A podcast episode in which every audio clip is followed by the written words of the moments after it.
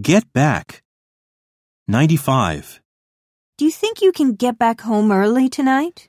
I don't think so. I've got a lot of work piled up. 96. What's up, Jim? I got my money back, so I can pay you what I owe. 97. I just heard a gunshot. Get back! He's got a gun in his hand.